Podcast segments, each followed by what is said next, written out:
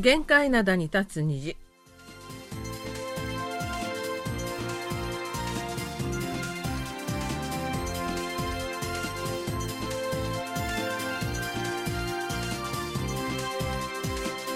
皆さん、あんにょがせよ。11月2日水曜日の限界灘に立つ虹、隙間ことゆうちゃんもです。えとうとうカレンダーも残り2枚となりました。痛ましい事故もあって、なんとなく空気が重く感じられます。ソウル市内の24カ所の焼香所には献花台が設けられ訪れた市民が真っ白な菊の花を手向けています丸込のお母さんことキムヨスンですえー、月曜日の31日から設けられた焼香所には連日たくさんの市民が訪れています。えー、また事故現場に最も近いイーテウォン駅の一番出口の前には市民が自発的に持ち寄った白い菊の花数百本が置かれているそうです。えー、43区の設置した焼香所は隣のノクサピョン駅の前にも作られていまして、えー、合同この焼香所には下は幼稚園生から上は高齢者までそして外国人の姿も見えます。えー、昨日のニュースでは、えー、日本から来た観光客の方も、えー、手を手向けてるというニュースが出てました。うん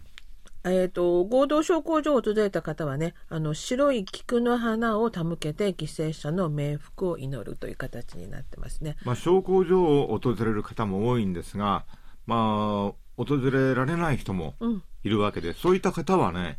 その SNS ですか、はい、でもなんか追悼の動きが広がっていて、はい、プレイフォーイーテウォン、イーテウォンのために祈りますと書いてあるなんか白黒イメージの、まあ、映像とかね、はい、いろいろアップロードされてまして、はい、オンラインでの追悼も続いています。そうですね。あと公務員とかテレビのアンカーなどはみんな黒い喪服を着て、えー、襟には黒いリボンをして弔意を表しています、はい、あとあの黒のマスクも黒のマスクをつけたりとか、ね、うん、なるほどね。あの KBS の前には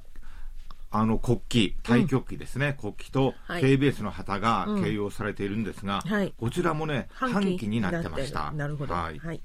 えー、で亡くなられた方々の葬儀場ではすでに事故から3日以上が経つことから、えー、葬儀を終えて出棺した犠牲者の方もいらっしゃるようです。であのこの葬儀場などで記者らが取材した犠牲者の方々の話が報道されていますので一部ご紹介したいと思います。あの特殊学校の教師をしていたあの25歳の女性官さん、えー、勉強一筋で今年2月に任用試験に合格し学校に赴任してから6ヶ月間働き同士だったと。で試験に合格後初めて友人と出かけたのが今回のハロウィンのイーテウォンだと。であのインターネットには彼女が教師だったということであの非難の書き込みも多かったらしくて遺族は家族を失った悲しみとともにそういう非難の声にも苦しんでいるということですね。まあ、あの先生の任用試験ってすごい難しいじゃないですか、はいはい、それこそ勉強、勉強、勉強で、うん、あのー厳しいね、試験を通過して先生になったんだけど、うん、本当になんか残念でなりませんね。本当ですね。うん、はい。えっ、ー、と、20代の女性グループは5人でイーテウォンに行き、えー、4人が一度に命を失いました。亡くなった4人のうちの1人、パクさんは29歳。えー、おじさんは亡くなった名は大学卒業後に日本に2年間留学し、塾で日本語の先生をしていました。と言っています。えー、1人先に帰宅した友人から連絡をもらった家族が市内の病院や葬儀場を探し回り翌日になってようやくスウォンの病院に安置されているパクさんを見つけたということですね。はいまあ、あの複数の病院にね、うん、分散して収容されましたので、はい、はい、どこの病院にいるのか。そう、あの40近いの病院に本当にバラバラだったので、本当にあの見つけるまでが大変だったというような話を聞きますね。そうそうそう今回の犠牲者の中には中学生や高校生もたくさんいらっしゃいます。うん、らしいですよね。うんで、その中で一番若かったのが中学3年生の女の子なんですが、えー、この彼女、お母さんとおばさんと一緒に今回の事故で亡くなりました。あ、家族で。はい。で、家族3人は、親戚の家族3人と一緒にイーテウォンに出かけたということで、40代のお母さんが中学生の娘さんにイーテウォンのハロウィンを見せたいと連れて行ったそうです。で、この家族の葬儀会場には制服姿の中学生80人が焼香に訪れていました。5人ずつ順番に証拠を置いた生徒たちは互いに肩を抱き合い涙を流していました。で亡くなった犠牲者はこの中学生の彼女はただ家族と一緒に出かけただけでどこに行くのかも分からずについていったようなだと話して、うん、まあ、あの親御さんとしてはね、うん、いろいろなことを経験させたい体験させたいという思いもあったんでしょうけれども、うん、まあ、こうした結果になるとは誰も予想できませんでしたものね。はい。でこの葬儀会場を訪れたソウル市教育館これ教育委員長みたいな方なんですが弔問を終えてから中学生とお母さんそしておばさんが一緒にハロウィンを見に行くくらいなら本当に仲の良かった親子なのだろう団らんが悲劇の原因になくな原因になってしまったと述べていました、えー、今回の事故では中高生が6人教師3人が亡くなりまして、現在高校生5人が負傷して、負傷者のうち2人はまだ入院中だということです。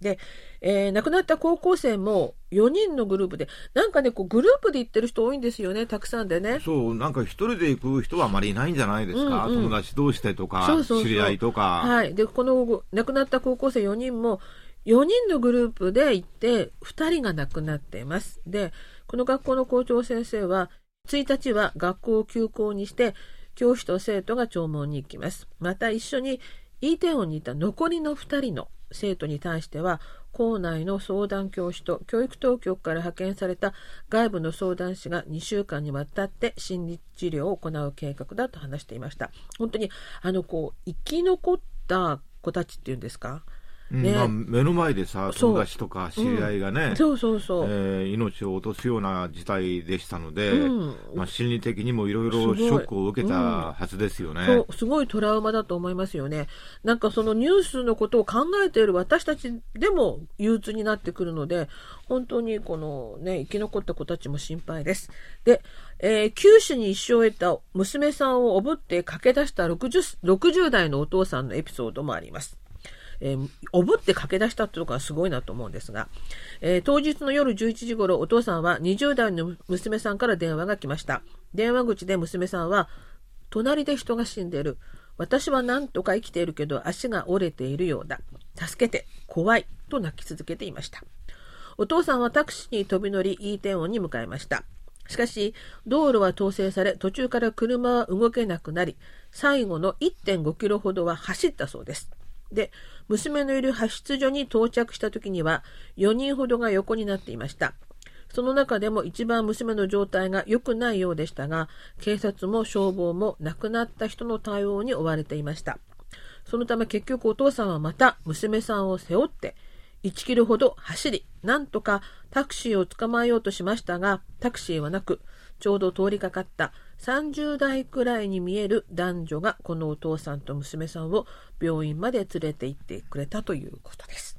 まあ、非常に混雑していたので、うん、救急車もたくさん来たことは来たんですが、うん、その現場に接見するとか、あるいは病院まで運ぶとか、まあ、大変だったんですよね、はい。うん、だからこのお父さんみたいに本当におぶって、ね、自分の娘のためにおぶって駆け出さなきゃならないというね、うん、通りかかったね、人のが車に乗せてくれて、そうそう。まあ、そういったこともあったようです。はい。ということで、それでは今日最初の曲をお伝えしたいと思います。この方も SNS に本当に虚しい、亡くなられた方のご冥福をお祈りしますとアップしていました。孫子行が歌います。空チャリエ空しがね。その場所にその時間に。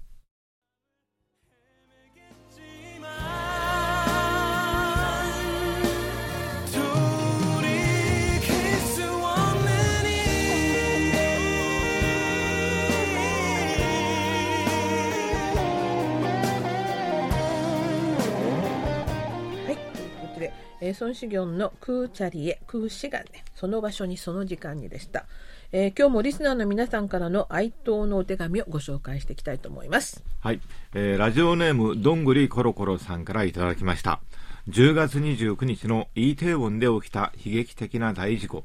この事故によってお亡くなりになられた方のご冥福を心よりお祈り申し上げます。え、こんなに苦しく痛ましい事故がもう二度と起きませんように。えー、PS、お便り係さん大丈夫ですよね？はい。いただきました。はい。そうなんです。そうなんです。私も一番このなぎちゃんが心配だったんですが。なぎ、さん、あの、フェイスブックとかにいろいろ写真載せたりもしておりまして、はい。えー、聞いたときに、まさかもしかしてと一番若いからね、日本語係でね。うん、それで、でも、あの、幸いというか、不幸中の幸いというか、なぎちゃんコロナにかかったばかりだったので、あのお家にいたようで大丈夫です。元気してます。はいうんうん、それからあの本当に犠牲者と同じぐらいの年頃の娘や息子が私もいますので心配で、連日誰かと顔を合わせると傾向一番大丈夫って聞いてる日が続いております。またインスタが更新されているのを見てちょっと安心するというね状況が続いておりますが。えー、でもとうとう知り合いから犠牲者が出たという知らせが入ってきてしまいました。うん、なんかあのひまわりチーフのねご主人の、はい会社の同僚ですか？はい同僚のご家族か、はい、犠牲になったそうですね。はい、あの30代の後半くらいでソウル大卒の歯医者さんだったということですね。でお父さんが早くに亡くなられお母さんが一人で娘と息子を育て上げ自慢の息子だったそうなんですが知らせを聞いてお母さんも倒れてしまったとかということでね。うん、特にあのハロウィンが目的ではなかったんだけど、うん、たまたまなんか用事があって通りかかったんだけどそこで事故に遭ってしまったというケースもあります。本当にご冥福をお祈りしたいと思います、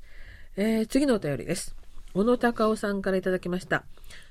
イーテウォンの事故亡くなられた方へのお悔やみ申し上げます。怪我をされた方へお見舞い申し上げます。日本でもかなりの混雑と盛り上がりがあるので他人事とは思えません。ありがとうございました。あの、今回の事件の後、韓国のマスコミ一斉に先進国の例として日本とアメリカ、そして香港を紹介していました。うん、日本もさ、あの、渋谷ですかね。はい。あの、ハロウィンの時には結構若者がたくさん集まるじゃないですか。はいはいはい。うん、で、日本のケースすごくいっぱい取り上げてたんですが、本当に、えー、ハロウィン期間中の事故を予防するため、28日から31の期間は、毎日午後6時から翌日5時まで路上での飲酒を禁止。それから渋谷のスクランブル交差点には、えっ、ー、と、DJ ポリスが出て秩序の維持を担っていると。僕これ何かと思ったら、その警察官が車の屋根の上に上がって、ディスクジョッキーみたいになんかあの、そうそう。安全を誘導するみたいですね。はい。止まらないでちゃんと歩いてください。スクランブル交差点ってすごいじゃないですか。うん、あの、大勢の人が一度にこう歩き出しますから、はい、非常に危ないので、そこでディスクジョッキーをされるらしいんですが、えー、香港についても、ハロウィン期間中には香港警察は、えー、中心街で群衆安全管理措置と特別交通対策を施行して、警察は状況によって警告なしに違法駐車された車をレッカーすることができ、一部の道路の閉鎖や必要な場合は、群衆統制の施行もできると。香港も頑張ってるんですよね。うん、で、アメリカのニューヨーク、こちらはハロウィン期間中、街頭の100カ所で交通を統制、警察の配置を大幅に拡大。大規模なイベントは12ヶ月から18ヶ月前から警備の計画を立てると。ああ、韓国でもこうあるべきだったとまあ、あのイテウォンもさ、うん、あのー、ここのところコロナで少し人手は減ったようなんですが、もともとこのハロウィンの期間中は、まあ、10万人ぐらい集まってたそうなんですよね。はいはいはい、ただ、これまではまあこうした事故は起きなかったんですけれども、うん、まあ、今回ね、うん、本当にあのコロナがね終わってこうマスクを取った初めてのハロウィンだったこともあってね大勢の人がね詰めかけちゃったんですよね。残念です。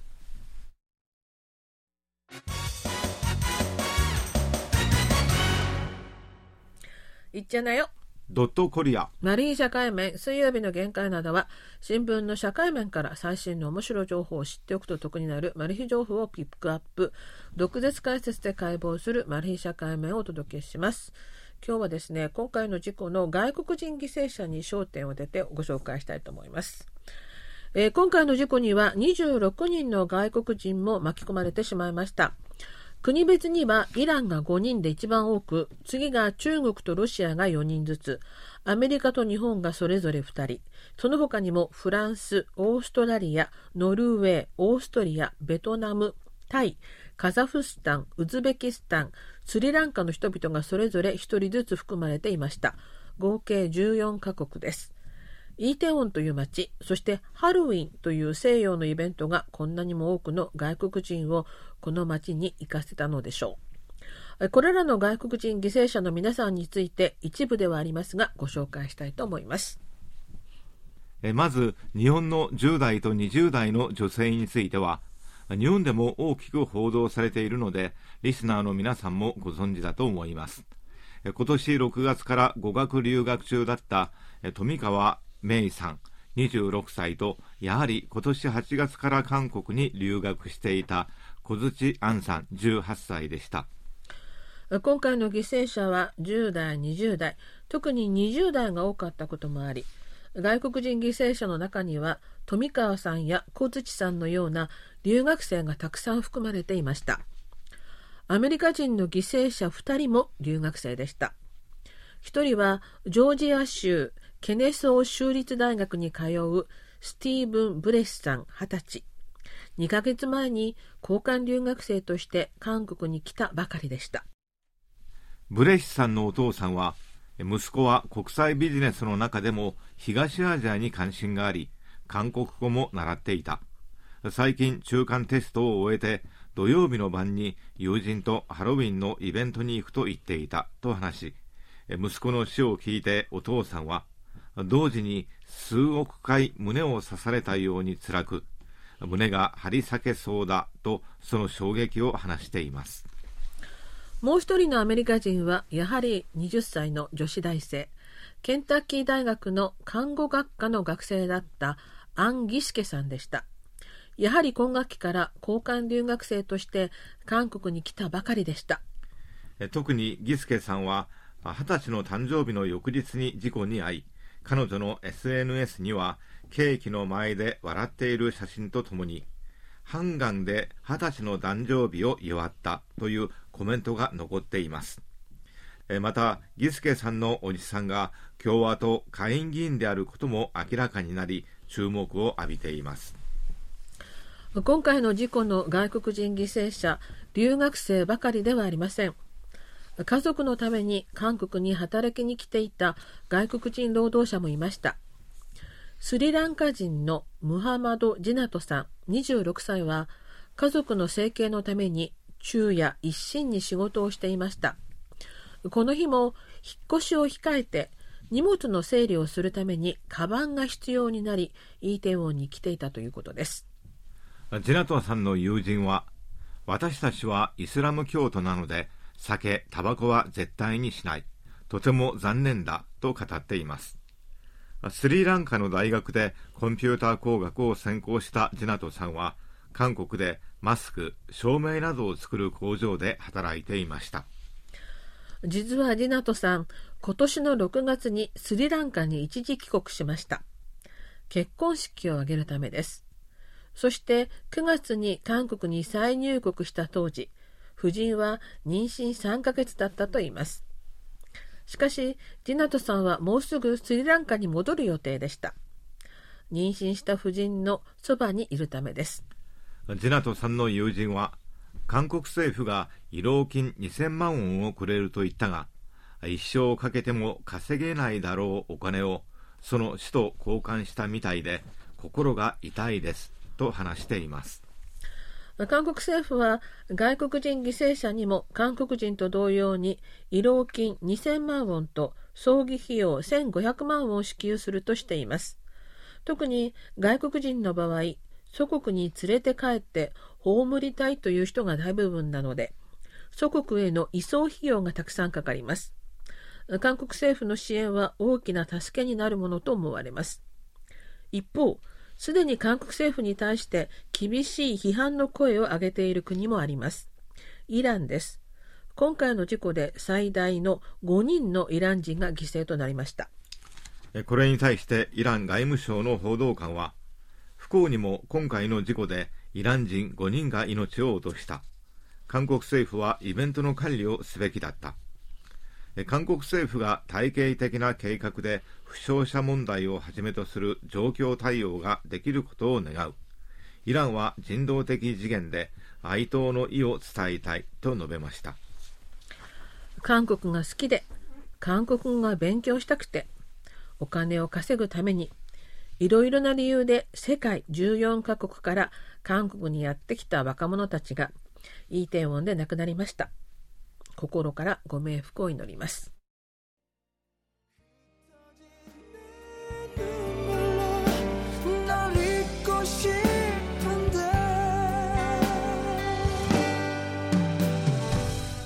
はい、イースンチョルで率直ハネル西の空でした。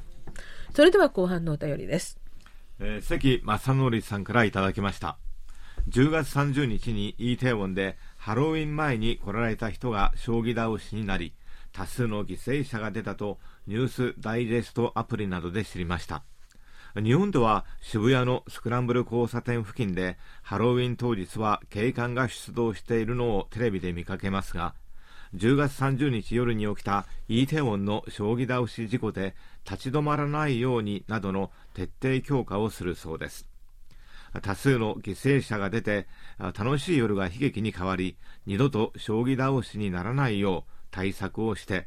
ブラックフライデークリスマスを迎えイーテウォンのほかプサンやテグインチョンなどの都市部でもお買い物客などで混雑が予想されるかと思います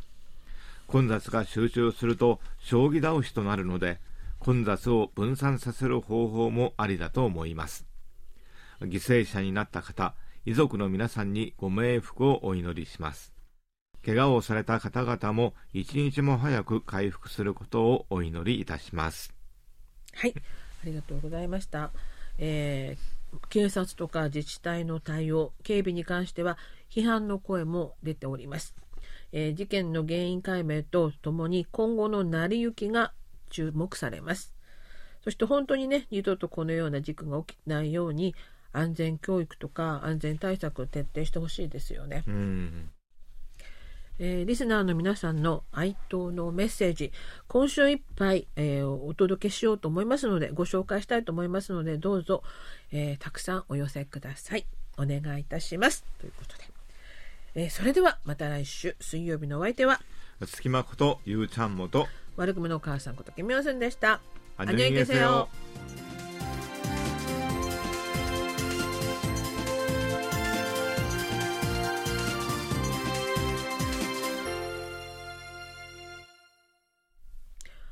お聞きの放送は韓国ソウルからお送りしているラジオ国際放送 KBS ワールドラジオです。